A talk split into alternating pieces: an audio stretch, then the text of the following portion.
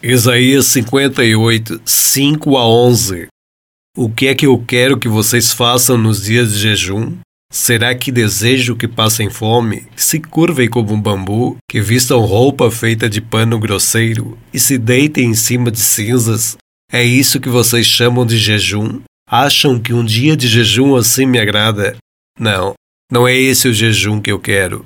Eu quero que soltem aqueles que foram presos injustamente, que tirem de cima deles o peso que os faz sofrer, que ponham em liberdade os que estão sendo oprimidos, que acabem com todo tipo de escravidão. O jejum que me agrada é que vocês repartam a sua comida com os famintos, que recebam em casa os pobres que estão desabrigados, que deem roupa aos que não têm e que nunca deixem de socorrer os seus parentes, então a luz da minha salvação brilhará como o sol, e logo vocês todos ficarão curados. O seu Salvador os guiará, e a presença do Senhor os protegerá por todos os lados. Quando vocês gritarem pedindo socorro, eu os atenderei. Pedirão a minha ajuda e eu direi: Estou aqui.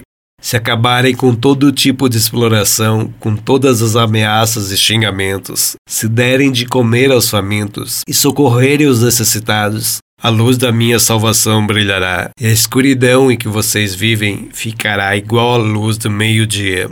Eu, Senhor, sempre os guiarei, até mesmo no deserto eu lhes darei de comer, e farei com que fiquem sãos e fortes. Vocês serão como um jardim bem regado, como uma fonte de onde não para de correr água.